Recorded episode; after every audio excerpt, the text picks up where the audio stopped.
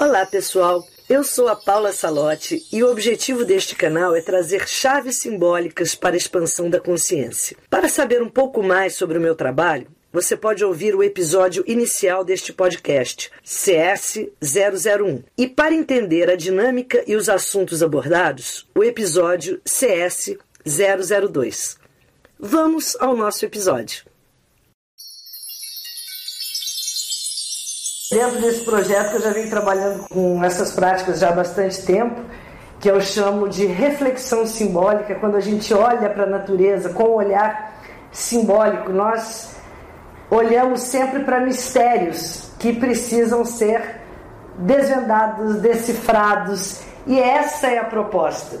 Então, nós vamos hoje seguir nesse projeto, que é o projeto Lunações, o projeto Lunação era para ter começado no, no, no, presencial, mas desde que ele foi. É, o primeiro aconteceu, que foi na Lunação de Ares, nós já estávamos né, no processo da quarentena e continuamos. Então tenho feito virtual, mas assim que a gente voltar ao presencial, quero fazer muito essa prática aqui com todos vocês aqui no portal, que eu acho essa energia da troca tão necessária, principalmente para a gente fazer vivências que tem um sabor muito especial quando a gente está junto. Então, enquanto isso, a gente fica no virtual, que também está muito bom. E aí, o projeto Lunações é exatamente isso: a gente buscar essas conexões através do, dos portais que são abertos. Então, a alunação é sempre a chance que nós temos de estabelecer uma conexão com uma das doze fatias do grande mistério que o zodíaco nos propõe. O zodíaco é o nosso campo de batalha, se a gente for fazer uma associação ao Bhagavad Gita, que, onde nós entendemos que a, a, a jornada da evolução, a jornada rumo ao nosso despertar, à nossa ascensão, ela se dá através de grandes desafios que nos são propostos e cada um dos doze portais do zodíaco propõe um desafio, propõe um despertar e nos dá uma chave para um crescimento, para uma percepção da vida. Cada vez que a gente passa por esses portais, nós absorvemos essas chaves no nível. Isso eu acho uma coisa muito interessante, né? Porque assim, a, a gente vai vivenciar hoje uma alunação de câncer e a gente vai refletir sobre questões. Por isso que eu acho tão importante, gente, a gente anotar. A, a, a ideia do diário, que tantos filósofos, tantos sábios nos recomendam, isso eu acho precioso, porque quando você registra Primeiro que aquilo é elaborado de uma outra forma. Isso vale para um sonho, vale para um insight, vale para uma percepção, até para dúvidas que a gente tem. E você registra e anota, tenha seu caderninho de diário, assim, para tudo. Eu acho muito necessário. Aí a gente vai fazer hoje a alunação e, naturalmente, quando, a gente, quando essa alunação voltar o ano que vem, nós teremos outras questões, muitas coisas podem já ter sido esclarecidas, transformadas, mas outras virão, e essa é a espiral evolutiva. Então, a gente nunca está no mesmo patamar. Isso é muito lindo. Quando a gente passa por trânsitos, tem trânsitos que se repetem ano a ano, são anuais, mas nós nunca passaremos por eles da mesma forma. A cada momento somos diferentes, temos um novo olhar, temos novas, novos elementos para poder decifrar a vida, e essa é a grande beleza. Então, Vamos para a nossa alunação de hoje, que é única. É única. A alunação que a gente vive a cada momento, o aspecto que você vive, mesmo que ele vá se repetir o mês que vem, o ano que vem, é único, nunca vai existir outro igual. Então, quando nós olhamos, isso aqui é só uma introdução para quem está. Boa noite, Gisele, Tomás, tudo bem? Para quem está chegando hoje, é uma introdução que eu faço da forma como eu abordo a astrologia atualmente eu tenho uma visão assim muito simbólica e muito ligada à, à força do símbolo em nossa vida, em nossa consciência. Então eu sempre procuro desvincular um pouco a astrologia que eu faço hoje em dia de uma astrologia mais preditiva, é, mais focada em, em questões assim que são desconectadas desse processo da expansão. A astrologia hoje para mim, ela é uma ferramenta, na verdade sempre foi, mas eu fui trazendo cada vez mais para esse lado simbólico. É, e é uma grande ferramenta para esse processo de autoconhecimento e mesmo assim para aqueles que não ainda compreendem a linguagem simbólica de uma forma mais técnica, vocês vão entender, vão, vão ter uma, uma dimensão, uma relação especial com esses símbolos, porque vocês já os conhecem. Então não existe nada que eu vá falar aqui que vocês não conhecem. Vocês podem não estar lembrados deles. Mas quando a gente gosta, principalmente, já existe algo em nós, uma familiaridade, e essa é a beleza. E através dessa familiaridade, através dessa, dessa, desse contato, a gente vai se lembrando. Então, não tentem assim decorar, não tentem falar assim, ah, eu vou primeiro estudar e ler um livro para depois entender. Não, deixa que essa linguagem vá entrando, que isso é o que vai fazendo sentido. E essa, isso aqui é como eu mostro, como se fosse um mapa astrológico de uma pessoa, que a gente sempre tem planetas nos signos. E a gente tende a olhar a vida pelos nossos planetas nos signos. Então isso quer dizer que a hora que eu falo eu sou de aquário, é como se eu dissesse eu sou, né? O eu sou, o meu é aquariano. Eu tenho a lua em aquário, as minhas emoções são aquarianas. Eu tenho Mercúrio em Capricórnio. A minha forma de pensar é capricorniana, porque são as lentes pelas quais eu enxergo a vida. Só que nós temos que entender que o processo de expansão da consciência visa iluminar todo o zodíaco. Então, nós temos cada vez mais que deixar de enxergar por fragmentos, por frestas. Nós temos que iluminar a sala toda. E é esse que é o projeto Lunações que eu tenho trazido, é essa proposta é que a gente comece a se tornar, a cada lunação que dura 28 dias, a energia daquele signo, ou seja, que a gente dê passagem para aquela energia em nossa vida, em nosso ser, em nosso comportamento, em nossas reflexões, em, nos objetos, nas pedras, em tudo que a gente puder usar como um sintonizador. Eu entendo que tudo que está ao nosso redor pode funcionar como um sintonizador. Quando eu falo sempre que o cristal para mim é um sintonizador, mas as plantas são também, os bichos são, os ambientes são, os objetos são, as cores são. Não é por acaso que você escolhe uma cor e não outra, não é por acaso que você hoje olha para um objeto com mais atenção do que olhou para outro. Mesmo que a gente não entenda, isso tudo vem de um anseio, de uma necessidade simbólica interna que nós temos de preencher o espaço. Então, quando eu preciso assimilar uma informação, eu instintivamente vou buscar o que me dê aquela informação. Às vezes eu busco uma cor, às vezes eu busco um alimento, às vezes eu busco um cristal, às vezes eu busco um, um cenário, às vezes eu busco um filme na televisão.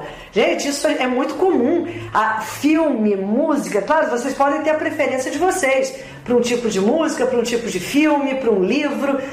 Mas quando você tem a necessidade de preencher um espaço seu que está vazio, é comum que ao escolher um filme você vá exatamente para o tema que você está precisando assimilar.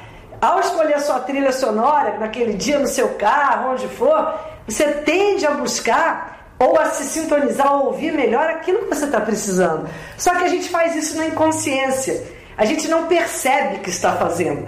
Quando você começa a ativar a visão simbólica, você começa a intervir nas suas escolhas. Isso é extremamente terapêutico, isso é extremamente curativo. Então, a hora que você percebe o nível de vibração que você precisa ativar e acessar, você vai escolher aquilo que você precisa. Então, já perceberam isso? Então, às vezes está tocando uma música lá no seu rádio e você não está nem aí, você não está nem prestando atenção. Mas agora, se você souber colocar a música certa, aquilo vai falar alguma coisa para sua alma, aquilo vai te preencher, aquilo vai te dar um bem-estar, porque você usou o alimento certo. Isso é ativação simbólica, que é o que eu quero dizer exatamente isso. Você pode fazer a qualquer momento. Às vezes a gente fala assim: ah, eu preciso de um talismã, eu preciso de um amuleto. Né? E aí, ah, eu quero uma pedra, eu quero uma planta que vai me trazer isso. Você não precisa assim ter a, o amuleto talismã, pode ser tudo, pode ser a cor do copo que você escolhe para beber sua água, tá? Pode ser a, a, a, forma como você arruma os pratos da sua mesa para jantar. Tudo isso são elementos simbólicos. o, o, tipo de alimento que você escolhe. Hoje eu vou falar um pouco disso aqui, que é bem interessante. Então, a gente, a magia está o tempo todo na nossa vida, porque a visão simbólica para a vida é uma visão mágica, é magia. Quando você entende que tudo está carregado de informação e ao se sintonizar com tudo, você vai trocar a informação, você vai criar ressonância, você está praticando magia o tempo todo. Então não é a pedra, a pedra, não é o ritual, não, tudo pode ser ritualizado. Aí o que, que acontece? O que, que nós queremos aqui? Nós queremos iluminar não apenas as regiões que já não são iluminadas por nascença. Ora, se eu nasci aqui com Sol em Gêmeos, com Marte em Peixes, eu já tenho esses setores iluminados. O que, que eu quero com a ativação simbólica? Eu quero iluminar todo o resto do zodíaco, todo ele, para que assim eu de fato reconheça que o céu está dentro de mim, ele está. Esses doze princípios simbólicos estão dentro de todos nós. Então, a minha proposta com o projeto Lunações é que a cada mês a gente passe 28 dias plasmando, pensando, refletindo, interagindo, agregando símbolos para a nossa vida ligados àquela alunação, ligados àquele princípio energético. Quando a gente começa a fazer isso, você ativa em você o princípio que, mesmo que você ache que não tenha nada ali, agora vamos ativar o princípio câncer, a alunação entrou no sábado, o princípio de câncer. O que eu quero dizer é que ao, ao longo de 28 dias seremos todos cancerianos. Esse é o meu projeto, essa é a minha proposta. Ao longo dos 28 dias passados, fomos todos geminianos e assim pode ser. Porque quando assim é, nós deixamos de projetar. Porque o que, que acontece? A hora que eu acho que eu não tenho um princípio e tenho outro, eu vou ter que viver aquele, querendo ou não. E aí, como que a vida faz para me lembrar daquele princípio? Ela tem que me trazer pessoas e situações do lado de fora, para que eu olhe e lembre, eu preciso vivenciar esse princípio. Aí eu olho, só que eu não me lembro que eu preciso vivenciar. Eu acho que eu estou atraindo pessoas, né? situações com tema, vem escrito negrito, caixa alta, né? Vem aquele tema, assim, tema do mês é câncer. Ative em você, coloque esse seu ser canceriano para fora, ele está aí dentro, mesmo que adormecido. Se a gente não fizer isso, você vai repetir, repetir, repetir a necessidade da vida trazer para você constantemente o mesmo tema. Então tem pessoas que se queixam, falam, nossa, por que, que na minha vida eu só atraio esse tipo de pessoas? Por que, que na minha vida, ou no meu trabalho, ou na minha vida familiar, afetiva, eu só atraio esse tipo de pessoas? Toda vez que você se pegar enredada num padrão, que você não sai daquilo, seja um padrão financeiro, seja um padrão profissional, um padrão familiar, afetivo, o tema que se repete é um tema não aprendido. A vida ela é pedagógica. A hora que você não aprende, ela faz você repetir. É simples assim. Não tem mimimi. Não aprendeu? Repete o ano. Não aprendeu? Repete o ano. Não aprendeu? Repete o ano. Até você acordar e falar: Epa, ah, era isso que eu tinha que aprender. Entendeu? Fez, fez a lição e passou é muito mais simples do que parece. Às vezes a gente complica muito, porque a gente está focando sempre fora. No, o nosso desejo de mudar fora seria muito mais fácil. É aquela velha ideia de não gostei da minha imagem no espelho, vamos trocar o espelho? Não adianta. E é exatamente essa situação. A gente vive querendo trocar o espelho. A hora que você assume que a mudança tem que vir de você, aquela energia tem que nascer de você, o lado de fora da sua vida irá se modificar com absoluta certeza, porque isso é matemática, tá, gente? Então, é isso aí, Jaqueline. O céu está dentro de mim, está dentro de nós. E os 12 signos também. Então, para isso, eu proponho sempre essa grande viagem. Esse é o nosso campo de batalha, como se fosse o Bhagavad Gita e Arjuna seguindo a sua viagem, conversando com Krishna. E agora, a partir de sábado, nós tivemos esse lindo encontro. O que, que é uma lunação? Para os que estão chegando agora, lunação é um encontro. Tá, deu sol, deu sol, olha só, gente, perdi um sol aqui, mas não tem problema.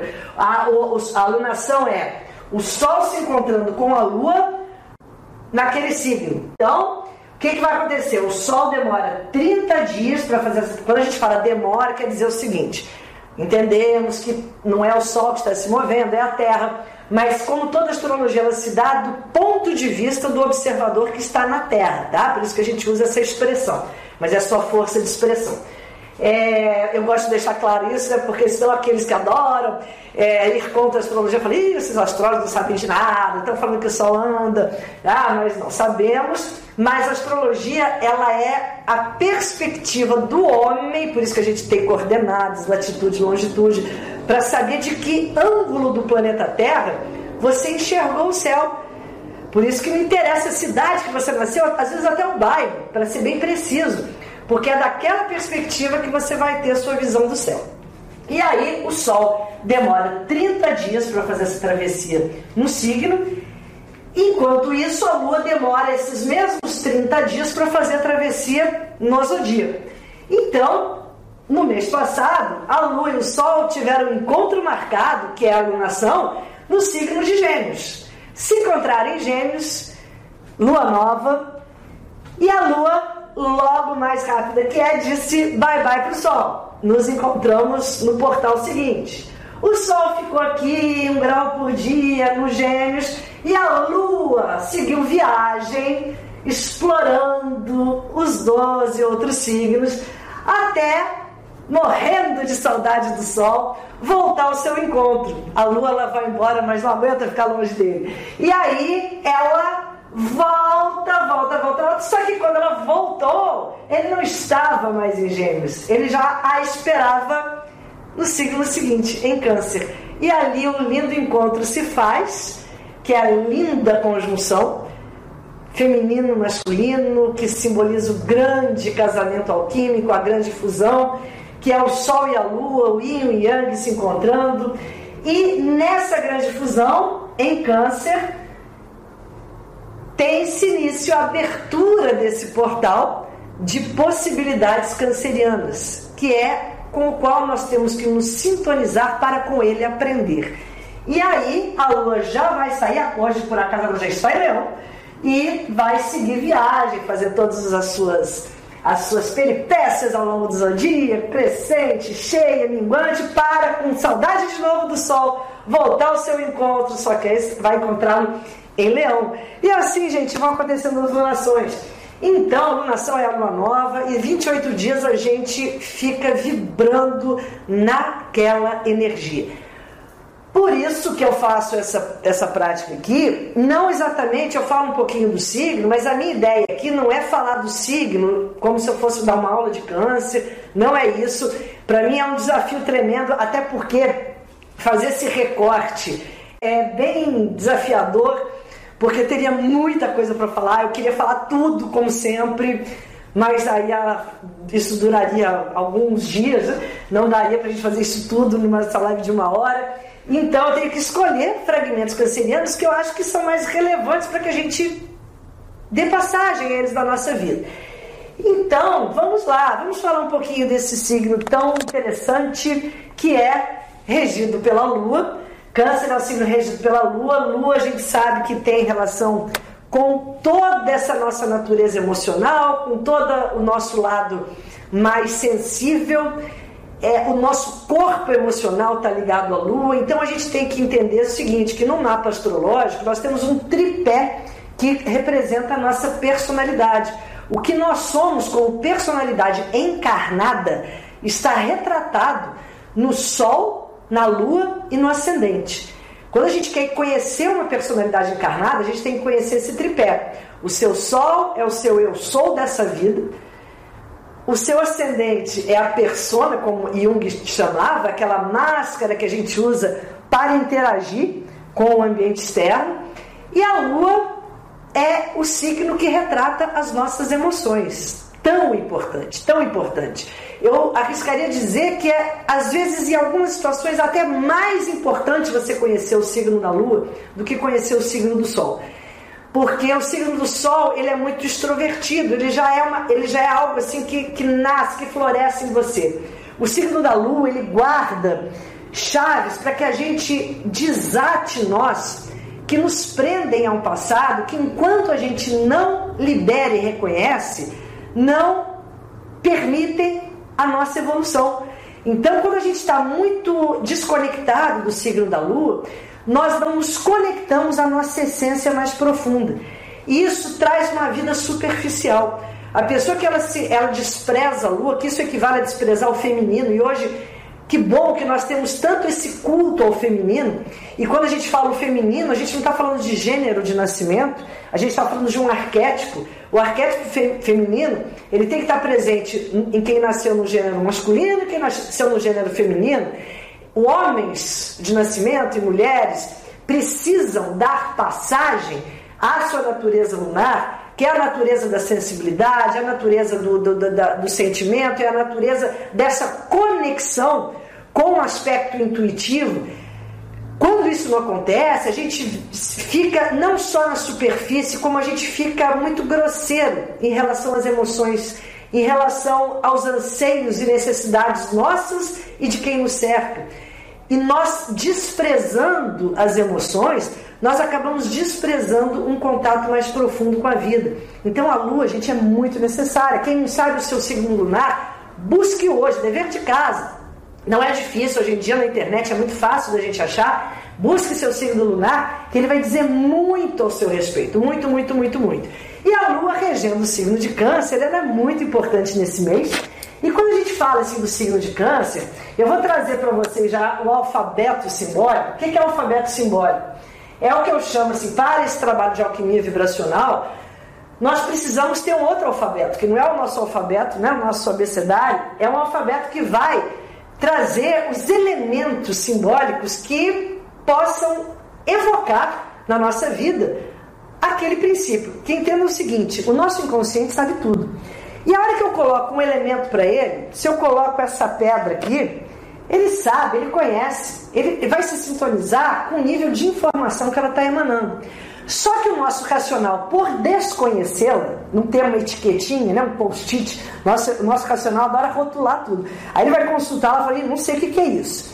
Aí ele vai fazer o quê? Ele vai aproximar alguma coisa que ele já viu ao passado.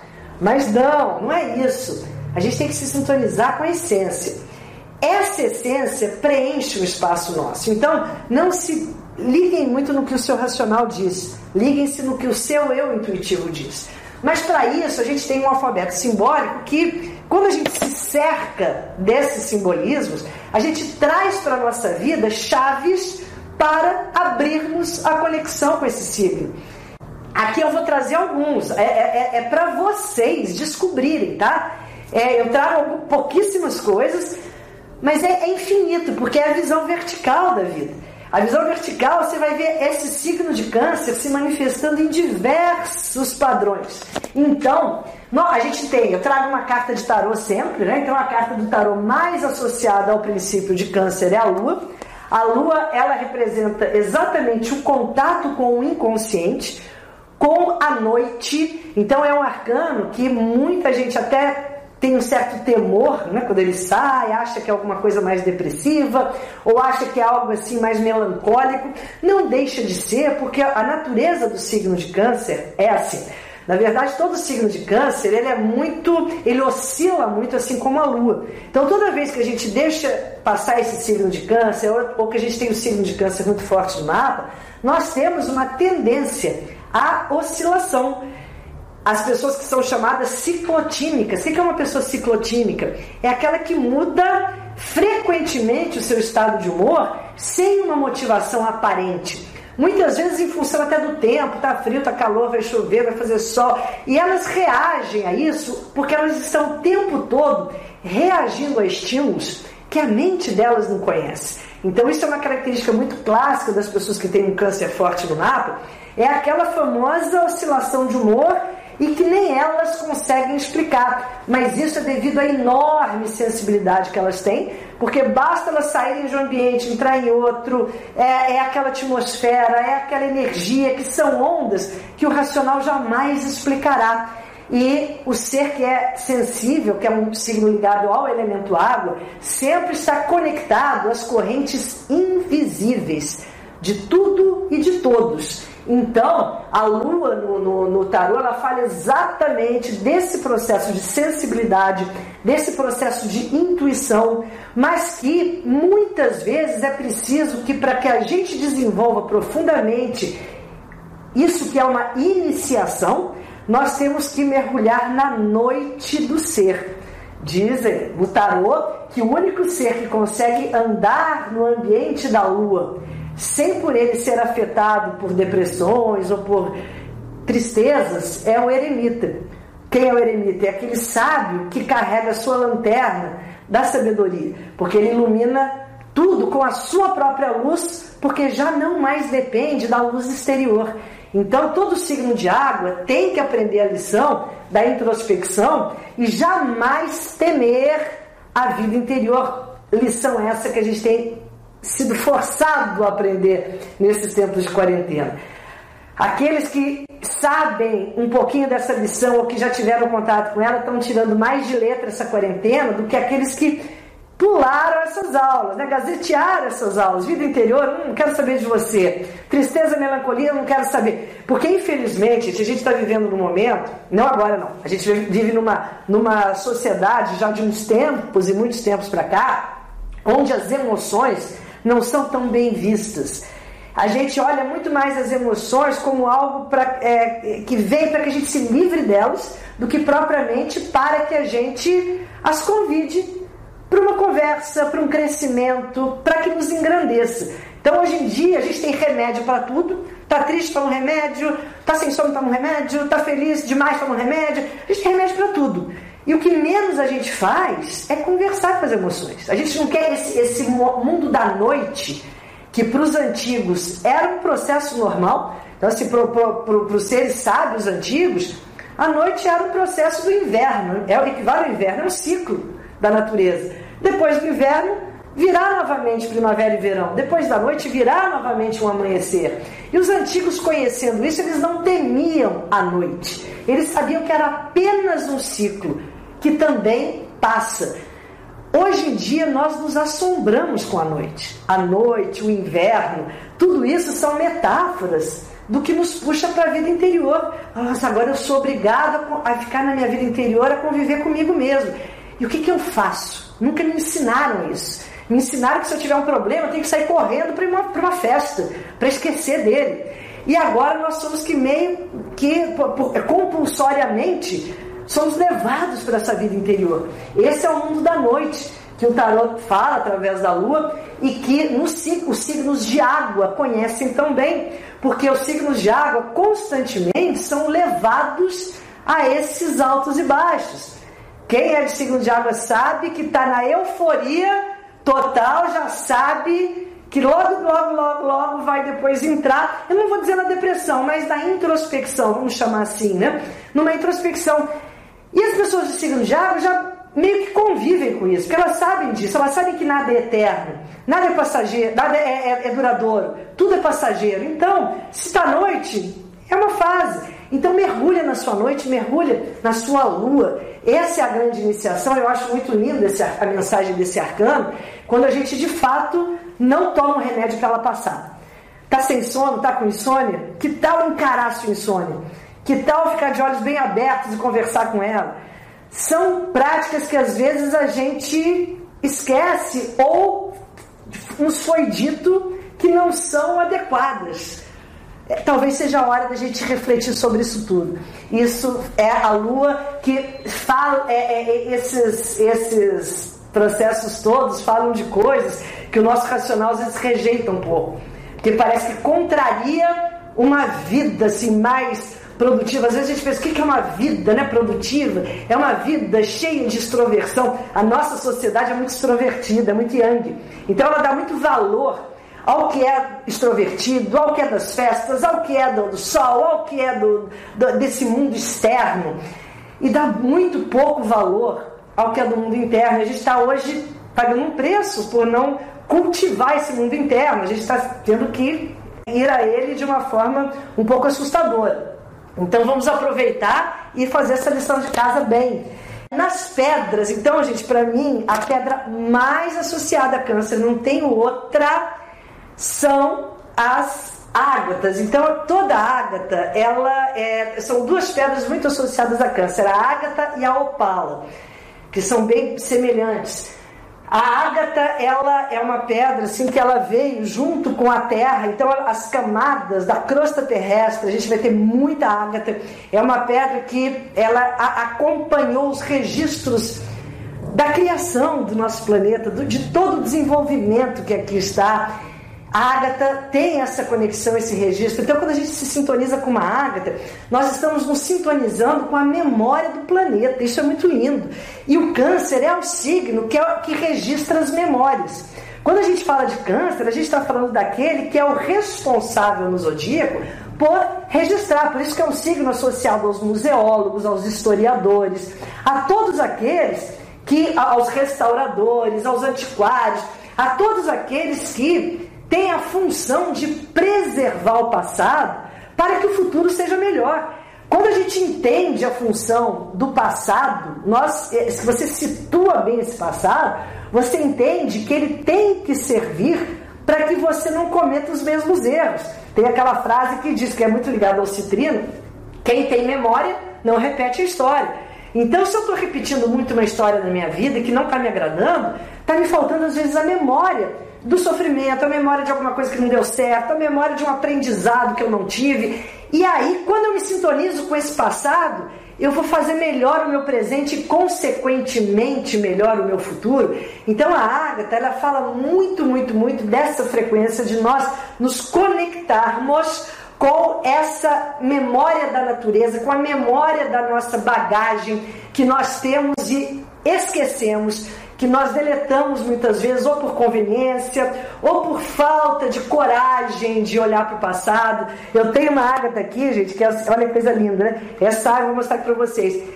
Isso aqui é um geodo de ágata, mas é fechado. Eu mantenho viva, essa minha ágata viva. Eu mantenho minha ágata na água mesmo. É um geodo e eu mantenho essa, essa ágata dentro da água. E não dá agora para vocês ouvirem, mas ela fica carregada de água. E aí a água, ela, ela bebe essa água toda. Aí eu vou lá e ponho mais água, sempre dou água, água para minha ágata. Que é exatamente essa capacidade das ágatas de absorção. A ágata, gente, ela absorve tal qual o signo de câncer. Câncer é um signo que ele absorve tudo com que entra em contato. Então, por isso é um signo que tem que aprender muito a se esvaziar, espremer essa esponja que é porque senão, chega uma hora, ele, ele não sabe o que é dele, o que é do outro, o que é do ambiente, o que é do passado, o que é do futuro, o que é dos familiares. Porque ele tem. A, o excesso da sensibilidade faz com que ele tenha essa esponja e essa esponja o deixe sobrecarregado. Né? Então, aí ele precisa da água sim, mas precisa saber se esvaziar. Por isso que ele é regido pelo caranguejo. Quem é o caranguejo? O caranguejo é aquele ser que é muito resistente por fora, tem uma casca grossa. Às vezes você pegar uma pessoa muito canceriana, você parece até que ela é um pouco antipática, um pouco arredia, um pouco indiferente. Não se enganem, porque quanto maior indiferença um ser muito canceriano manifestar, maior é o interesse. Olha, gente, só uma dica, hein? É, você pega uma pessoa muito canceriana, quando eu falo muito canceriana, eu quero dizer o seguinte, que não basta só ter o Sol no signo. Você tem que ter, para ter muitas dessas características, a gente tem que ter vários planetas. Tem que ter um ascendente, tem que ter outros planetas. Às vezes só ter a Lua já dá isso. Então, não, não, nunca, a astrologia a gente não tira só por um fator, tá? É, mas aí você pega então esse ser muito canceriano, quando ele está muito interessado, é quando ele mais mostra desinteresse. Porque já viram caranguejo andar? Vocês já viram algum caranguejo andar de frente? Nunca vão ver. O caranguejo anda lateral, né? Até, até dancinha do caranguejo. O caranguejo anda lateral porque ele não quer mostrar que ele está interessado. Mas aí lateral ele vai cercando, cercando, cercando e tá! Aí ele, com as suas garras afiadíssimas, ele segura o que ele quer quando menos se espera e não solta mais. Então essas são dicas um temperamento canceriano que é durinho por fora, indiferente, mas por dentro de uma sensibilidade, um coração mole. E ele cria essas camadas, camadas e camadas que são proporcionais à sua sensibilidade, à sua emotividade, à sua fragilidade. A, a, energia canceriana tem um coração enorme, tem uma sensibilidade enorme e às vezes se torna muito difícil conviver com isso nesse mundo cruel. E para não ser tão afetado, ele vai criando essas couraças de proteção para se proteger. Isso acontece muito até os sete anos de idade, que é uma idade muito ligada a câncer, que é uma idade onde a gente ainda não elabora com o racional as coisas que nos acontecem. E tudo que te acontece vai direto a um processo, a um padrão do subconsciente, e ali a gente cria aquela rígida coraça. E depois tem que aprender a desarmar. E é exatamente esse processo do caranguejo lateral que tem toda essa, essa simbologia da, da energia canceriana. Então, gente, então as áreas, eu gosto muito da área Blue Lace também, para câncer, que tem aquela área que parece que possui rendas. E essas, essas ágatas todas nos sintonizam com um aspecto do corpo emocional tão necessário para que a gente possa, de certa forma, estabilizar um pouco essas emoções que podem ficar muito turbulentas quando em desequilíbrio que é muito fácil para o câncer entrar nesse desequilíbrio por conta exatamente dessa sensibilidade e às vezes do excesso de passado que carrega. Então, a, podemos usar aqui também a, a opala e quando a gente fala pérolas, aliás, eu estou todas nas pérolas, mas a pérola não é um cristal, né? A pérola é um, é um material orgânico, mas que ligado a câncer também. Então, quando a gente fala de pérola, a balone, tudo isso, tem, as conchas, são elementos cancerianos, mas que não entram no cristal, porque não são minerais. E já falam da transição desses reinos. Aí nós temos um reino animal. Gente, reino animal para câncer é incrível. Para que gente, isso tudo, entenda uma coisa. Cada elemento desse que eu estou mostrando para vocês traz um conteúdo simbólico muito forte para a gente refletir sobre. Tá? Os animais, além do caranguejo, que por acaso eu não pus aqui, porque ele já estava aqui né, na, na, no simbolismo da lua, mas nós temos a tartaruga. Por que a tartaruga? Alguém sabe por que a tartaruga é canceriana? Na verdade, a tartaruga é o próprio eixo câncer-capricórnio, né? Porque ela é lenta, devagar, longeva, capricórnio. Porém, olha que simbolismo canceriano. Ela carrega a casa nas costas, gente. Olha só, qual é o sonho de consumo de um verdadeiro canceriano? É poder carregar sua casinha por onde for. É ou não é? Sabe aquela coisa, ah, eu vou viajar, mas eu levo meu travesseiro. Ah, eu vou viajar, mas eu levo aquele copo que eu bebo meu café, minha caneca, que eu não posso ficar sem. Por quê? O câncer, ele é o signo do passado. Ele é o signo que ele precisa das referências desse passado. Ele não consegue, para ele, você jogar o câncer numa situação totalmente nova, sem nenhum tipo de, de elemento que dê a ele uma, uma conexão com algo que ele conheça, é extremamente assustador. Eu sempre gosto de dar um exemplo assim: imagine que você está num país totalmente estranho para você, que você não fale o idioma daquele país, que você não conheça ninguém lá, ninguém, ninguém, não saiba, não conheça ruas, não conheça nada. Aí você está andando numa multidão naquele país desconhecido, diferente, com idiomas diferentes, letras diferentes, alfabetos diferentes tal. De repente você está andando assim e você vê de longe vendo, vindo alguém na sua direção com um boné e uma bandeira do Brasil aqui impressa no boné. Aí você olha, você nunca viu aquela pessoa, nem sabe quem é, mas que, que sensação que você vai ter ao olhar para aquela pessoa? Estou em casa, tenho elo, tenho vínculo. Você, está, você pertence a algo. Essa conexão o câncer busca o tempo todo. Por isso que é muito comum na mesa de trabalho, onde ele estiver, se ele viaja, ele tem que ter um elemento que indique para ele de onde ele veio. Da origem, da essência, o câncer, a gente não, na, na, no, no, no, no, zodíaco, né, que não dá para ver, depois eu ponho de novo, o zodíaco ele é o signo mais profundo, é aquele signo que está lá embaixo. Então ele tem o tempo todo que se conectar com essas raízes. E é esse signo que busca saber a qual família ele pertence. Essa é a grande questão canceriana. E a gente precisa do que nos, nos dê a sensação de familiaridade para evocar o princípio de câncer. Então a tartaruga ela representa exatamente como todo ser que carrega sua casa nas costas. Uma vez eu estava viajando em, lá em, por Santa Catarina e na estrada e é comum você encontrar estar nas estradas e eu vi aqueles trailers é, e as pessoas carregando aquelas casas pré-fabricadas no trailer. Não sei se era para vender, para levar a casa para algum lugar, não sei, mas eu fiquei viajando assim, é, que seria um bom canceriano. Já pensou que maravilha? Eu tenho meu carro, né? Mas assim, o que, que, eu vou fazer? Vou deixar minha casa? Não, carrego minha casa junto, né? Reboco na minha casa.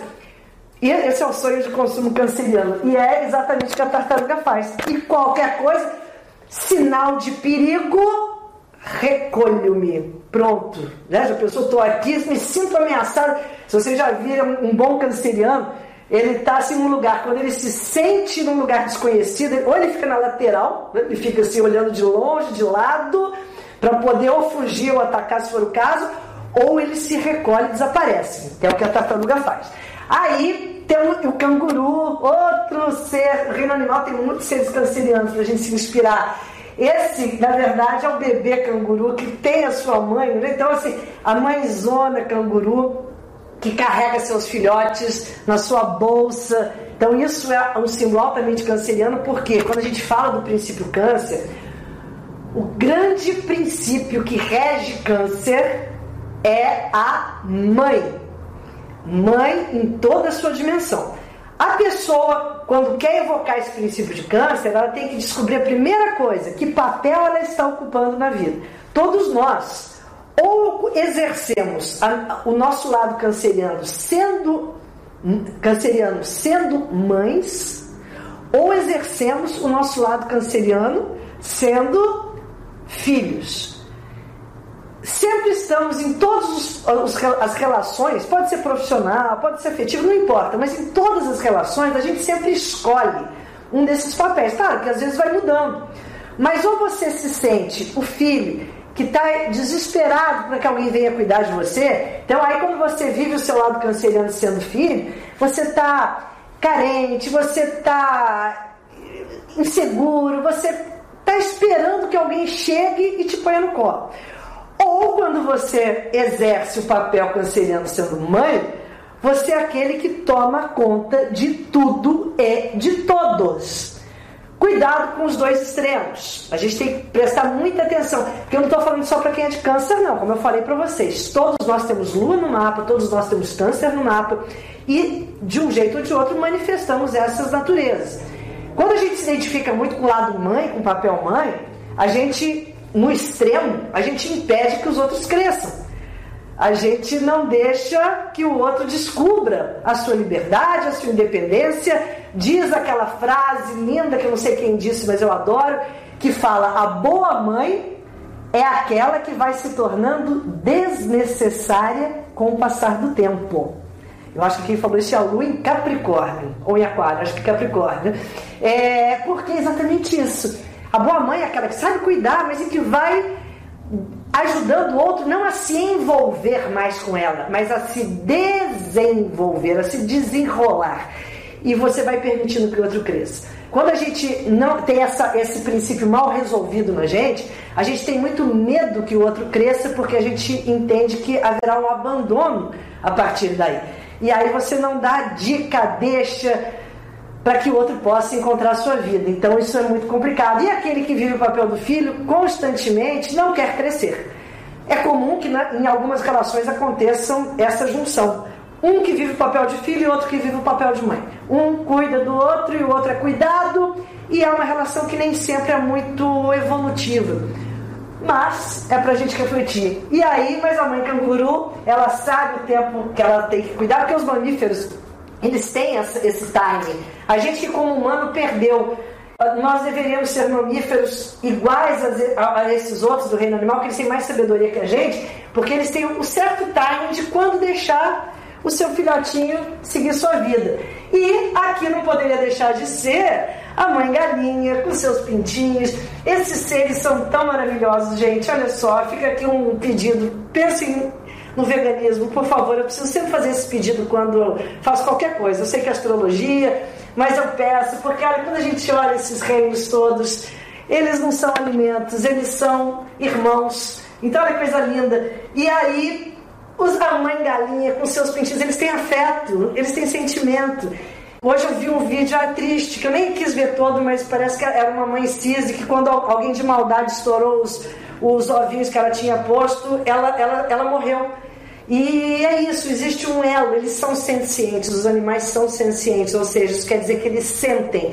Então, vamos nos tornar uma sociedade vegana, por amor aos irmãos que não têm voz. E aí, voltando ao tema, é, mas esse é o tema também, chaves simbólicas, isso expande a nossa consciência. E aí a mãe galinha, a mãe com seus pintinhos, que é o lado canceriano, aquele que quer acolher todo mundo, que não aguenta ver as pessoas com problema, que quer resolver. A natureza canceriana é essa, só não pode cair no extremo. Quando faz isso bem feito, é muito lindo e é assim que tem que ser feito. E aí, gente, nós temos aqui, aqui, que é exatamente esse símbolo tão importante hoje em dia. A gente já, eu nem precisaria ter posto com isso aqui, né? a gente já saberia o que, que é, que é o fica em casa. O que, que o câncer é? O câncer é o signo da casa. Câncer é o signo do lar.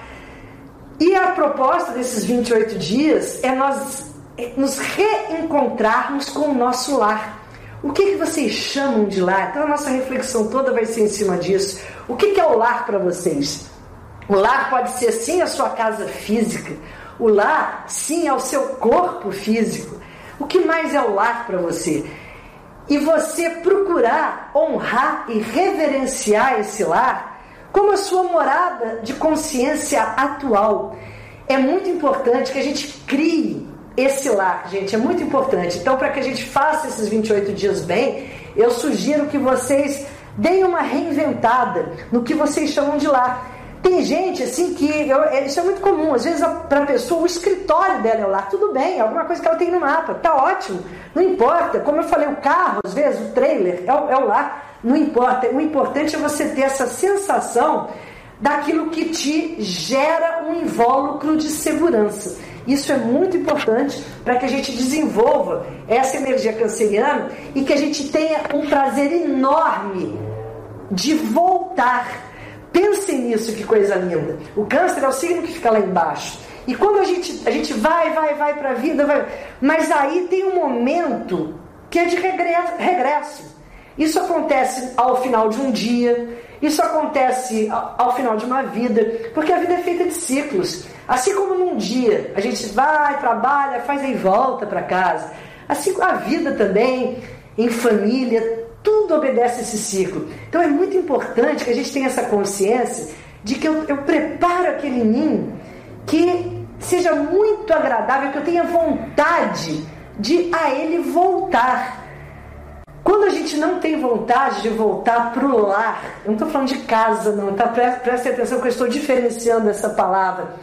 Casa pode ser qualquer coisa, mas lar não. Lar não. E quando a gente entende o sentido de lar, nós temos que a ele querer voltar.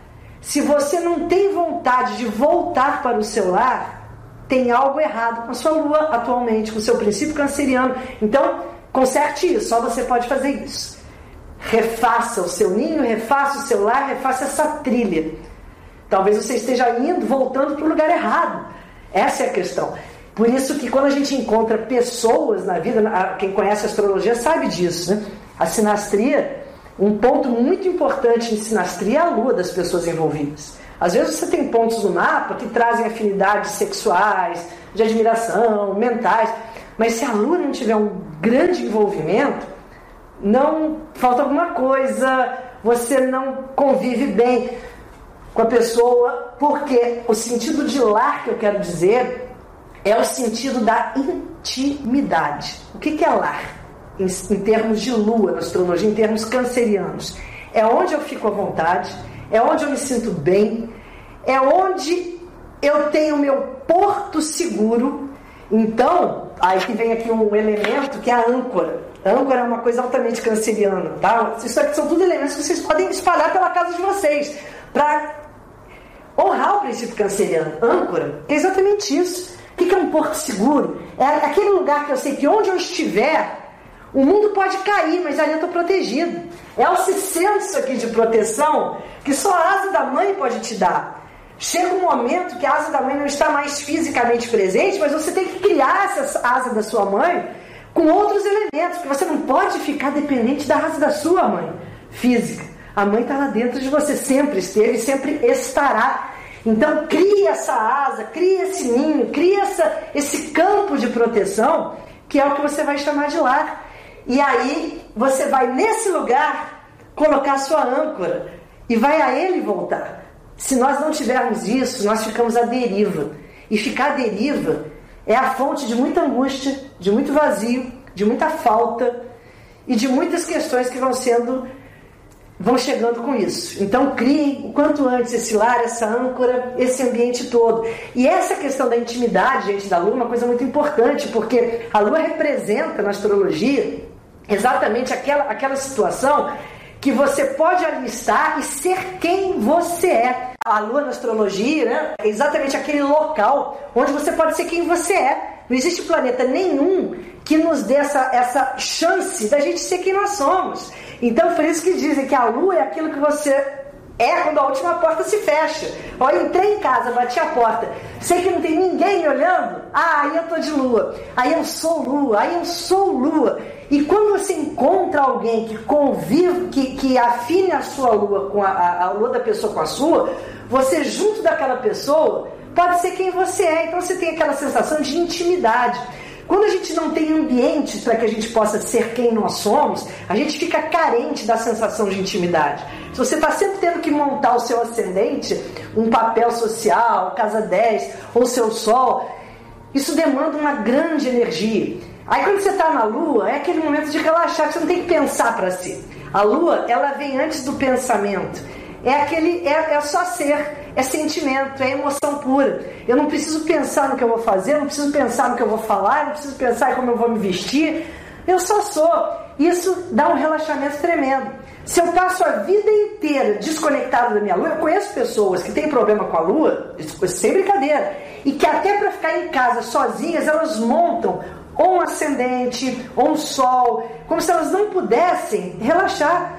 Porque elas não podem escorregar para a lua, elas têm a sensação que elas serão engolidas por um emocional que elas não têm domínio sobre, e não tem mesmo, porque sobre o emocional a gente não tem domínio com a razão, mas nós temos que dar chance para que ele se manifeste.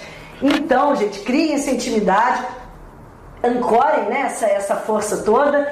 Aqui eu coloco antiguidades, que são coisas de lua, então tudo isso vocês podem colocar na mandala de vocês. A mandala já está lá no Telegram, linda mandala, vou pôr aqui daqui a pouco para explicar. E vocês podem colocar tudo isso, assim, antiguidades, principalmente que tenham sentido familiar para vocês.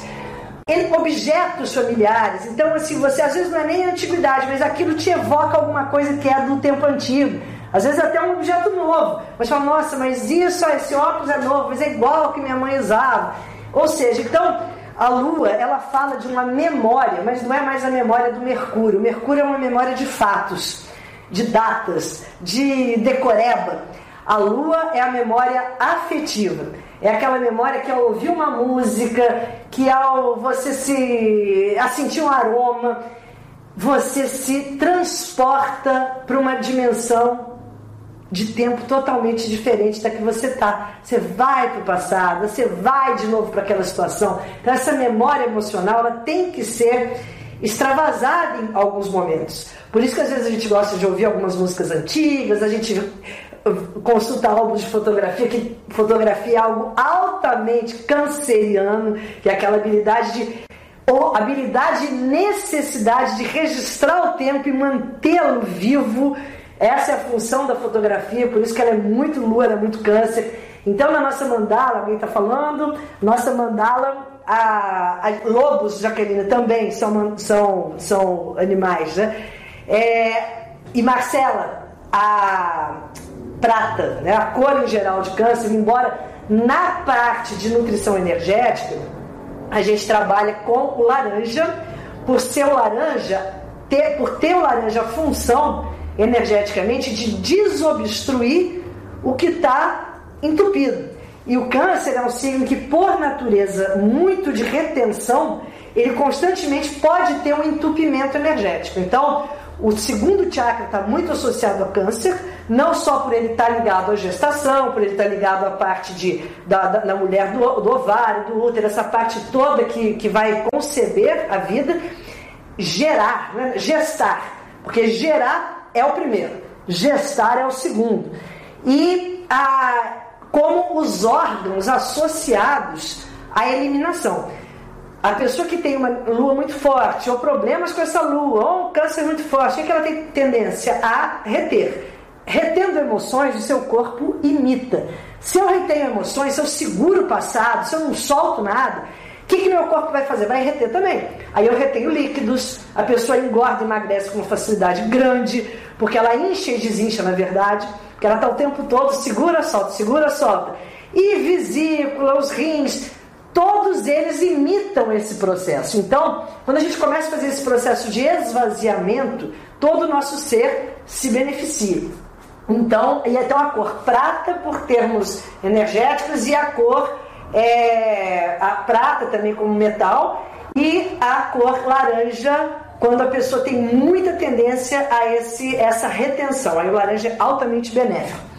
É, então, isso que a gente vai colocar na nossa mandala. Então, aqui, isso aqui eu vou passar bem rápido, a gente já passou do tempo, mas é, é só para a gente refletir, gente, porque quando a gente fala de lua, a gente fala de nutrição, é um assunto que eu amo. Eu amo o assunto de nutrição, por isso que eu tenho esse trabalho nutrição energética. Hoje eu estudo a nutrição em diversos canais, é óbvio que não só físicos. E quando a gente fala de lua e de câncer, a gente está falando do que nos nutre. E a gente tem que descobrir o que nos nutre naquele momento. Para isso, a gente tem que saber a lua do nosso mapa, a gente tem que saber a nossa lua progredida, para saber o momento, e a lua da revolução solar. São três luas que contam o seu momento presente. Aí só um astrólogo que vai poder dizer isso a vocês. Mas, porque a, a lua vai dizer qual é a sua fome ou qual a sua carência nutricional. Então, aqui um rápido resumo, né? ah, aqui a, cada lua em cada elemento, ela te dá a chance de você nutrir uma faceta do seu ser. Então a lua é o que me nutre porque me conecta com o seguro. A lua, gente, como é um porto seguro, a hora que eu me conecto com aquele elemento que está na minha lua, eu me conecto com uma fonte de nutrição, porque eu me sinto bem, eu me sinto íntimo ali, eu fico à vontade e assim eu rendo mais. Por isso que a gente tem que acrescentar à nossa vida alimentos do elemento da nossa lua. E aí, aqui um pequeno resumo. Para as luas em fogo, a lua em fogo, ela tem fome do quê? De atenção, de reconhecimento, de criação. Então a pessoa que tem um fogo, ela precisa estar conectada com essas situações todas. Criatividade, ela precisa estar ligada a, a ser reconhecida, a, a, criação dela ser reconhecida, a essa, ao que gera entusiasmo. Então a, a lua em fogo, ela precisa aprender a agir. Porque não quer dizer que a pessoa tenha lua em fogo, ela saiba agir. Isso é interessante. A lua é um aprendizado. Porque a lua é nosso estado bebê, é nosso estado de desenvolvimento. E a lua em fogo, ela vai nos ensinar a agir. A lua em terra, ela precisa aprender a construir. E por isso ela vai ter fome de segurança. Segurança qualquer, emocional, material. Toda pessoa que tem lua em terra, ela precisa sentir que ela tem nas mãos, seja o que for, as pessoas, as coisas que ela gosta, o dinheiro. Ela tem que ter tudo muito palpável e concreto para poder relaxar e respirar. A pessoa de lua em ar, ela tem que aprender a se distanciar e pensar. E a, a fome que ela tem é fome de ideias, fome de ideias. Ela precisa estar conectada o tempo todo com o mundo do conhecimento, o mundo das ideias, o mundo do espaço. A pessoa de lua em, em ar, ela precisa se distanciar. Ó, se vocês estiverem em ar, não fiquem muito próximos de tudo, porque você vai ter é, rompantes. A pessoa de Lumiar, gêmeos, Libra e Aquário, elas têm, você tem a sensação que essa pessoa ela vive com rompante, mas na verdade o rompante acontece porque ela esquece às vezes de arejar, arejar, dar aquela espairecida, sair do ambiente costumeiro. Quando ela faz isso com frequência, viajando, saindo um pouquinho, tá tudo bem. Se ela não faz, se ela fica muito sufocada, ela vai ter uma crise de liberdade. E essa crise de liberdade, às vezes, é uma ruptura que ela faz, e aí ela faz de uma forma muito fria. Então, isso aí não adianta a gente entrar agora, mas é, é, ela precisa aprender a, a se distanciar. E a lua em água, aprender a sentir. A fome de colo. A lua em água tem um aspecto assim de aconchego, de uma certa carência.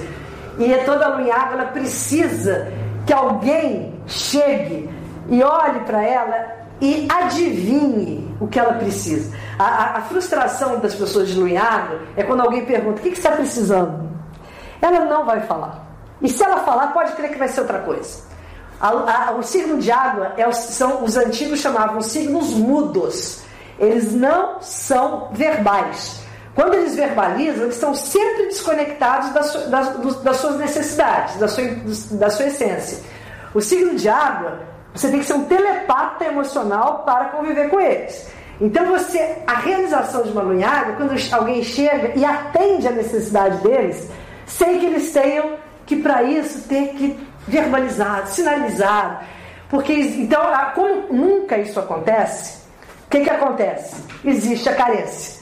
A carência vem muito dessa sensação de eu não estar sendo compreendido. Essa é a carência do signo água.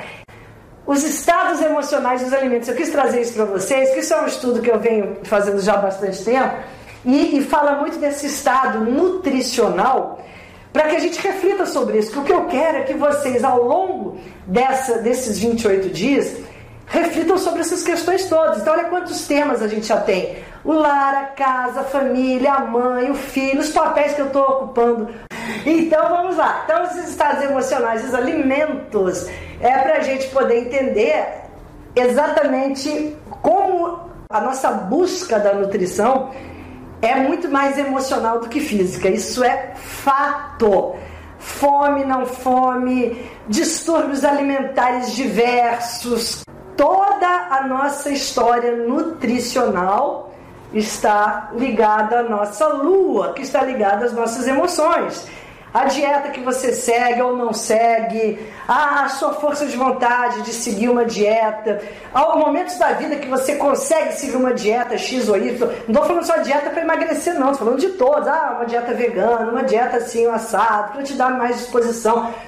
Todo o estado nutricional nosso está ligado à lua, que está ligado às emoções. Então, não, não é uma coisa meramente física, por isso que eu, esse trabalho que eu faço, nutrição energética, eu acho ele muito interessante. Se, se os nutricionistas entendessem muito do campo de energia, iam ter uma outra, outra percepção, até para entender e conversar com seus pacientes. Isso eu acho sensacional.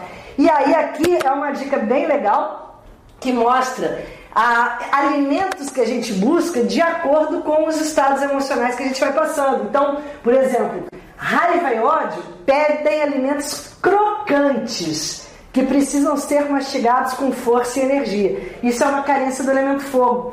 Então, se você está com essa lua mal colocada e mal trabalhada, você vai precisar morder alguma coisa que você. Não adianta pôr aquela coisa na boca que dissolva, que desmanche, não. Você precisa dar aquela dentada, dar aquela.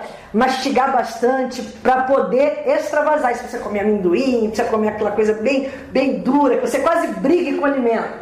É, tédio e apatia nos levam a escolher alimentos lúdicos, como sanduíches com muitos ingredientes, sorvetes com cobertura comidas coloridas e docinhos de festas que dão a falsa sensação de graça à vida. Olha só, gente. Então você começa a querer uma comida muito colorida, muito cheia de coisa. Olha, é um tédio e uma apatia.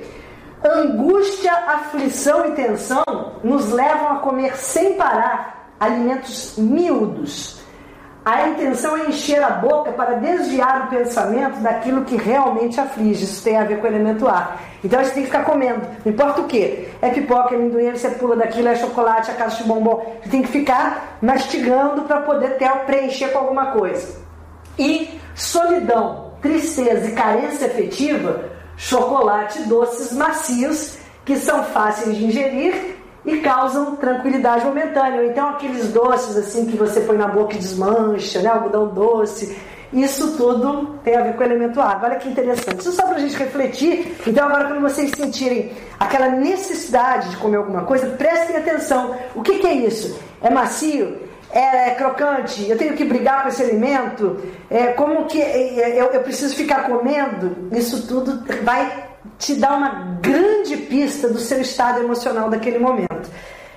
Isso é reflexão simbólica, gente. A gente perceber a cada instante essa conversa que o nosso ser mais profundo está querendo ter com a gente.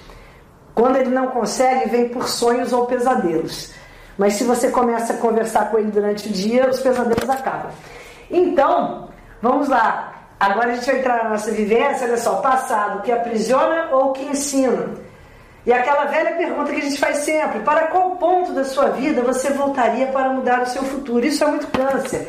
É, quando a gente entende essa dimensão canceriana, a gente entende exatamente essa força de tudo que você carrega na sua bagagem, que todas as respostas já estão lá, mas que você talvez não tenha desenvolvido como você poderia ter. E sempre é uma chance de você voltar e fazer novamente o seu futuro, o seu presente, que vai gerar esse futuro. Então vamos lá. Essa mandala, a gente está lá no Telegram, é uma mandala muito especial. A gente vai viver, eu vou fazer uma vivência com ela agora bem rápido, mas depois vocês vão fazer, fazer ela sozinhos, tá? Não é para fazer aqui agora comigo. Agora é só para a gente fechar os olhos, relaxar. Eu já já vou explicar o que, que a gente vai fazer com ela, o que, que eu vou sugerir que vocês façam com ela. Mas antes vamos fazer uma sintonização então agora eu sugiro que vocês coloquem um copinho com água, água, elemento canceriano, terapias para a gente trabalhar elemento água. É, procurem usar água. Pode ser lavando uma louça, lavando as mãos, hora de tomar banho, fazendo alguma coisa com água, que você se conecte com esse processo de limpeza, de fluxo. O fluxo é muito importante para câncer. Se você retém esse fluxo, tudo fica é, preso. Então, libera essa energia toda. Algo muito importante para a Lua e para Câncer é que Câncer é o signo da imaginação. O Câncer, ele se sente tal qual ele se imagina. Isso para todos nós, para nossa Lua é assim. Aprenda a imaginar como você quer se sentir.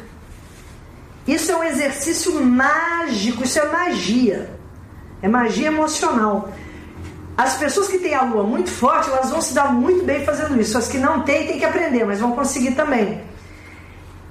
Você fazer esse exercício de você se imaginar como você quer se sentir, como você quer estar. Primeiro se imagine, você, porque todo o resto vai tomar essa forma. Isso é um atributo canceriano que às vezes nós desprezamos. Isso é magia pura. Então vamos agora, a gente está aqui olhando para esses meus símbolos aqui, poderosos símbolos cancerianos, o tarô, temos aqui as ágatas, e nós vamos fechando os olhos. Eu, eu sugiro que vocês façam essa prática de forma relaxada. Vamos respirando profundamente.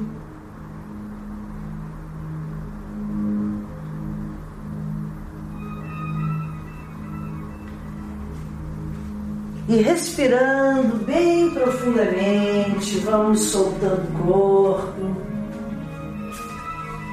Soltando o corpo, nós soltamos toda a necessidade de controle soltando toda a necessidade de controle, nós soltamos toda a atenção.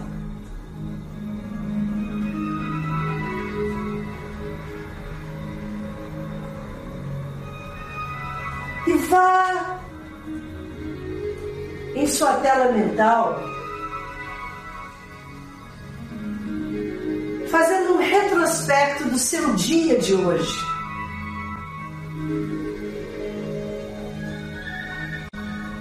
Vai em ordem decrescente, voltando a tudo o que aconteceu até você chegar aqui agora. onde e como você estava há uma hora atrás.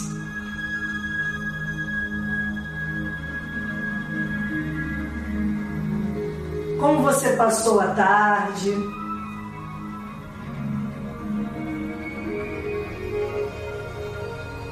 Almoço.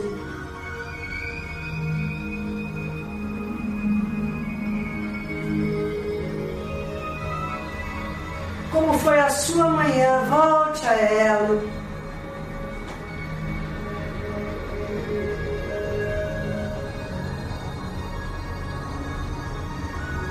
Como você acordou?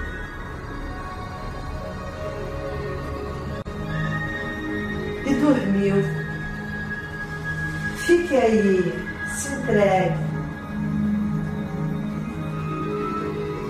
Sol. trazendo agora sua tela mental. A linda árvore que está em nossa mandala.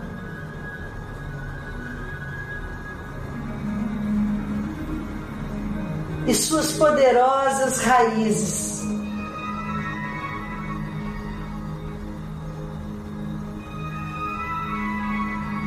Raízes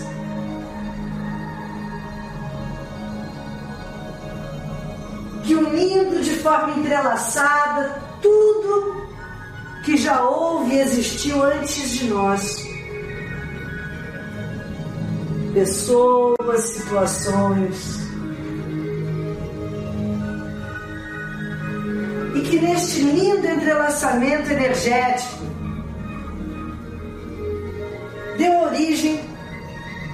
ao que hoje somos. tronco firme.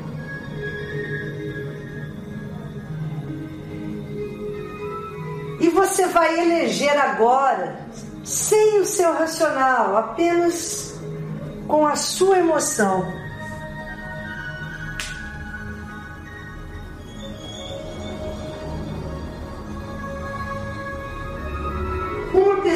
Pessoa que você conheça que represente de forma mais linda o princípio canceriano do cuidador ou cuidadora. Pense numa pessoa próxima a você, amigo, família, que preencha belamente o que é cuidar, o que é proteger, o que é acolher traga para a sua tela mental que está na sua mandala. Se vierem mais de uma, vier mais de uma pessoa, pode ser, mas traga uma bem intensamente canceriana, que cuida, que exerce esse princípio de forma bela. E agora eleja um ser não conhecido, mas que seja um arquétipo do cuidador ou cuidadora. Um santo, uma santa, uma figura pública, uma figura famosa, aquele que venha para você que inspire em você o que é ser canceriano de fato. Quer cuidar, quer proteger, quer exercer com amor e coração a sua função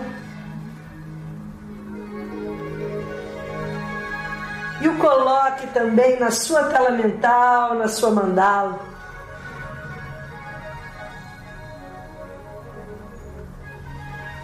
E assim, desses princípios são arquétipos que neste momento para você são importantes de conexão com essa força Vamos colocando de um lado da nossa mandala toda a linhagem ancestral paterna. E do outro lado, a nossa linhagem ancestral materna.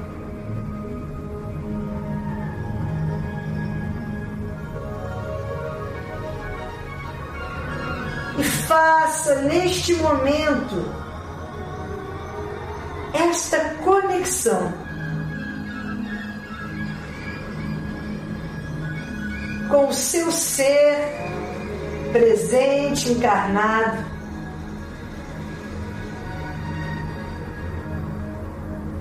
Com o resultado dessa união, desse entrelaçamento das linhagens.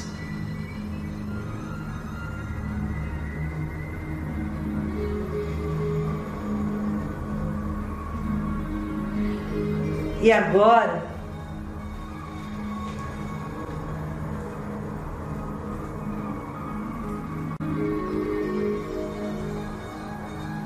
faça o seu agradecimento.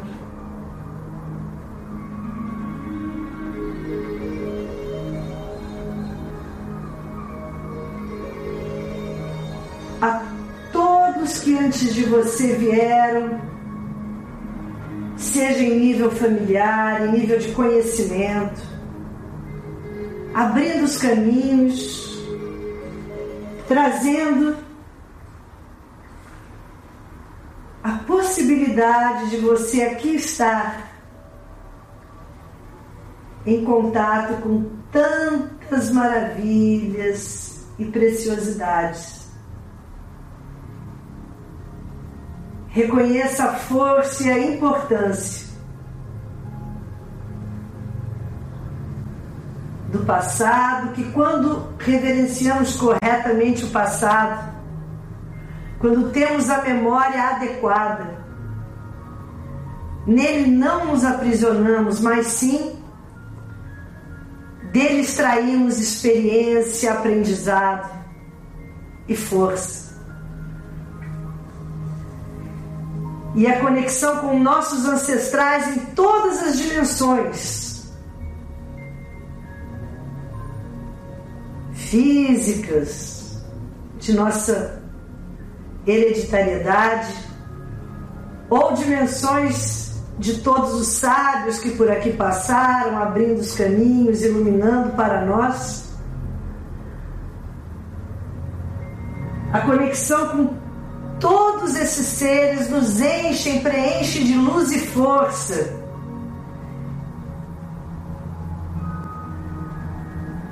E com eles criamos este compromisso de manter viva e acesa a chama que por eles passou também.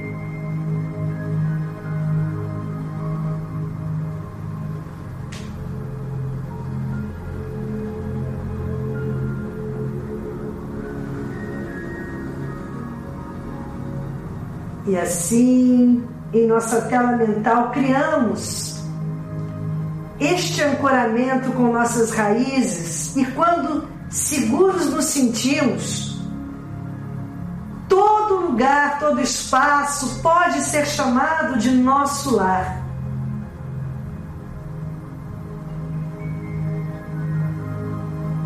Pois nossas raízes sempre se entrelaçam ao infinito.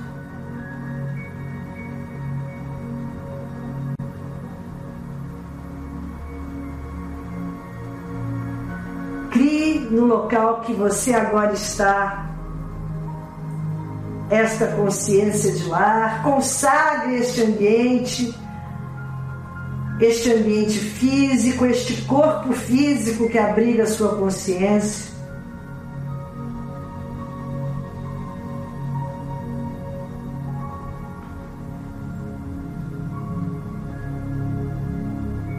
Mas sabendo que todos os espaços podem ser sagrados e consagrados pela sua intenção.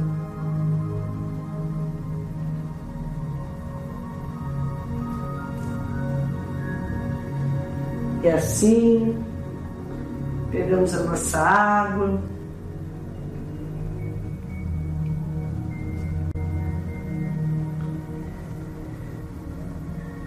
Abrindo os olhos suavemente, vamos declarar água da vida, eu a tomo água da luz.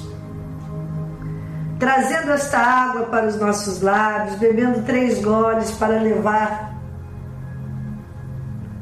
as dimensões mais profundas do nosso ser.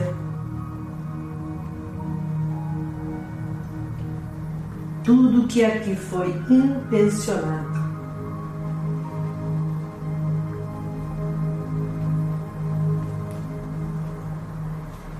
Assim, vamos voltando.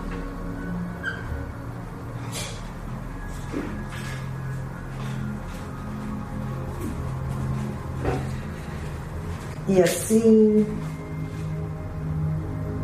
ativamos essa mandala e eu sugiro que vocês, ao fazerem essa mandala, a, a, ideia da mandala é se vocês quiserem colorir a mandala, vocês podem colorir a mandala.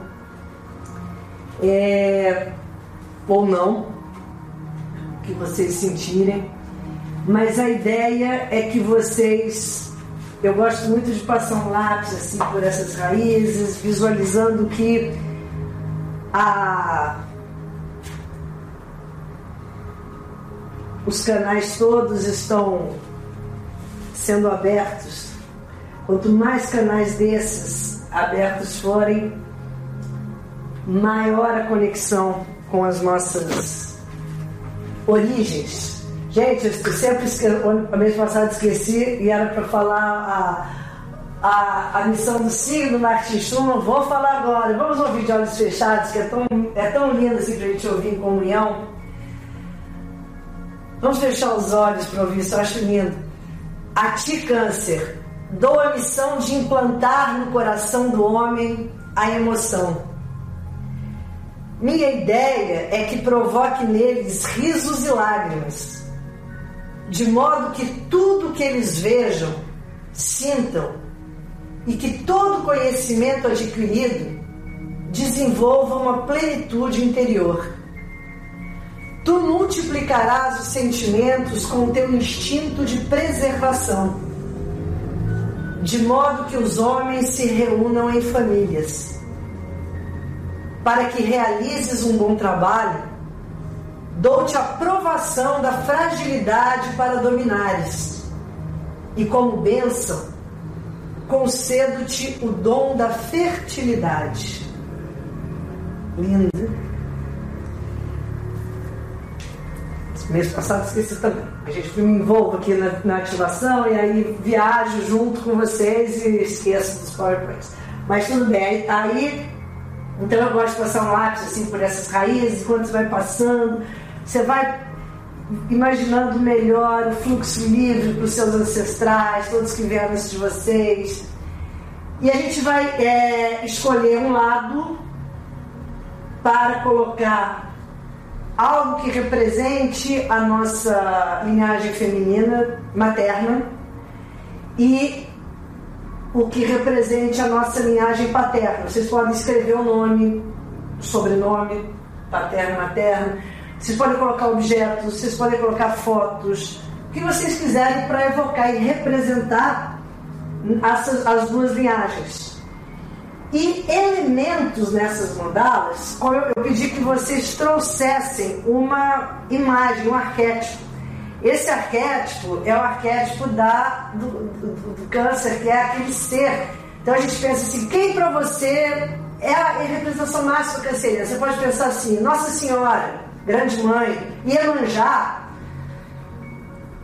é Madre Teresa, posso Pode pensar vários arquétipos, pode ser um homem também, tudo bem. Ser alguém que para mim represente em termos arquetípicos, o arquétipo é aquele que tá, é maior, está fora né, do meu Yashoda, mãe de Cristo, é, é, tá fora da, do meu âmbito alcance familiar, ou, mais palpável. E eu tenho que pôr na minha mandala também alguém que eu admire muito, que seja mais próximo.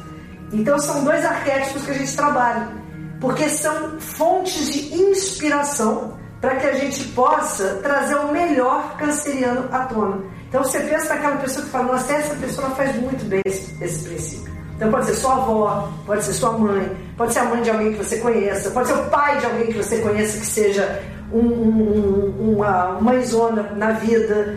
Ela tem que ser mãezona, que a, a, a mãe pode ser um homem, né? E aí aquele que, assim, que exerce essa função de forma muito bonita, segura, plena. E a gente coloca, evoca nessa mandala. Tem pessoas que não gostam de pintar, desenhar, fazer colagem, colocar figura. Tudo bem, faz só no mental. Isso aqui não tem regra, tem sugestões. E tem pessoas que têm que colocar uma foto para se conectarem mais. Outras, só olhando para mandar e ativando isso tudo, já está feita a prática. Então, procurem trazer. Às vezes acontece, hoje vocês fazem, aí amanhã você lembra, não, tem outra pessoa, tudo bem, mandada infinita, cabe coração de mãe, né? cabe tudo. Ah, tenho outro arquétipo que eu acho que é mais, ou outra pessoa que essa sim é mais. Põe também. Você pode olhar e pensar ou, só, ou escrever o que vocês quiserem. E coloquem ali as pedras, as cores, os elementos, os animais, as âncoras, assim, o que vocês quiserem para trazer para a vida de vocês essas, essa energia. E claro, a reverência ao lar, né? reverência ao lar. Umas lágrimas também, Jaqueline, claro, tem, tem, tem que fazer. então, assim, vai, é que você falou isso agora, eu tenho aqui uma, um meme que diz assim, ó, o truque para não chorar ao cortar uma cebola consiste em não estabelecer qualquer vínculo sentimental com ela. Ih, que desafio tanto para o canceriano, né? Que é exatamente isso. Porque as lágrimas fazem parte. Gente, a água faz parte da nossa vida. A água, se a gente não der espaço à água, a pessoa que tem, é desconectada da água, que ela é seca, ela é árida, ela vai. É, a gente morre. Se não tiver. Por isso que dizem que a gente nasce uma uva itália. Não é uma uva que você morte e morre uma uva passa. Olha só. Porque exatamente isso, a gente perde a água. Não perca a água, senão você morre. Então quando você perde a água, você vai ficando seco, árido. Vai... Então a gente não pode perder o contato com a, com a água. A água, e a água é isso, a água, água é suor, a água é lágrima, a água são secreções. Entendo que todas as nossas emoções, que é o que nos dizem que estamos vivos, elas se expressam do nosso corpo pela água. Ou você está chorando, ou você está suando, ou você está eliminando coisas, está com medo, aí, todas as eliminações físicas, fisiológicas que a gente tem. Isso tudo são líquidos né, do, nosso, do nosso corpo que, que representam essa, essa água que, nos, que é a vida. A água ela nasce lá do, das alturas e, e o mar, que, quando cai para o mar, que representa exatamente a origem de tudo. Então, assim, é tudo muito lindo. Né? Então, as lágrimas fazem parte. Chorar de rir também. Chorar de rir também é muito bom. Gente, então é isso. Que bom, muito obrigada pela companhia, pela presença. Espero que em breve possamos estar presencial, né, num, encontro presencial. Estou com muita saudade de todos é assim uma, um momento assim que a gente está torcendo né, para que passe da melhor forma para todo mundo. Então, enquanto isso, fique em casa da melhor forma, que é a grande mensagem, a gente fazer as pazes com o nosso lar. Então, para refletir esses dias sobre a, essas questões todas, refletir sobre a relação com a mãe, ela estando presente ou não, porque a mãe, quando a gente fala disso na astrologia, não estamos falando da mãe física, a gente está falando da nossa relação com um modelo de mãe que às vezes nada tem a ver com a mãe que está ali presente. É a mãe que você criou. Então pense em você como mãe. E mesmo que você não tenha filhos físicos, você tem outros filhos, a pessoa que não tem filhos biológicos, ela tem outros filhos, sempre tem. É, é tudo que você cuida. Então, ah, tá, uma coisa importante nesses 28 dias, tá? É, essas práticas todas, mas assim, algo muito importante, acho que seria o mais importante, olha só, a minha água está aqui me sabotando, eu já ia deixando exatamente isso. Elejam, se possível, algo para vocês cuidarem, que vocês falem assim, vou fazer isso com um propósito de abrir o portal da alunação de câncer. Uma meta e um propósito para esses 28 dias, de cuidar de algo. Pode ser uma plantinha. Cria alguma coisa para vocês cuidarem. Se quiser, planta outro feijãozinho. Mas aquilo que te obriga, a cuidar. Porque a, a, a, função canceriana é aquilo que você tem que, de certa forma, depende de você. É igual um filho que até ele ter independência, você sabe que se você faltar, vai comprometer aquela vida. Tem algo assim na sua vida agora para você refletir, até para refletir se você não tem paciência, ou se você deixa para lá, ou se você é instável no cuidado, ah, eu começo a cuidar depois eu esqueço.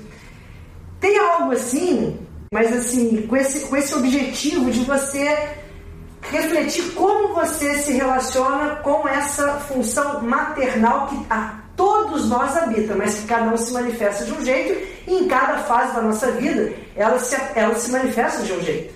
Então, como está a sua agora? É, equivale a olhar como está a sua nutrição agora, as suas necessidades nutricionais, isso tudo é nulo. Isso tudo são reflexões para esses 28 dias. Eleja o seu lar, ou, ou, ou qual região da sua casa para você cuidar também, também é outra forma. Então, cuida ou da sua casa, faz alguma arrumação diferente, põe uma plantinha, Abre os armários, mexe nas fotografias antigas, mexer com o passado é ótimo nessa alunação de dor, ainda mais com esses planetas retrógrados. A Vênus fica, deixa de ficar retrógrado amanhã ou depois. Isso tudo é maravilhoso. Mexer com o passado, você olhar, você ressignificar, mexe nas fotografias antigas. Isso tudo é uma forma da gente abrir esse portal e cuidar desse lar e, e de fato consci se conscientizar e reverenciar esse lar como o nosso templo, que é o que tem que ser para que essa alunação possa se frutificar, florescer. Então é isso. Vamos honrar esse portal canceriano, o nosso melhor sempre. Lembrando que pelos próximos 28 dias somos todos cancerianos e trazendo a melhor faceta câncer em altíssima frequência. Até a próxima lunação. Certo? Saudações cristalinas, saudações cancerianas, saudações lunares.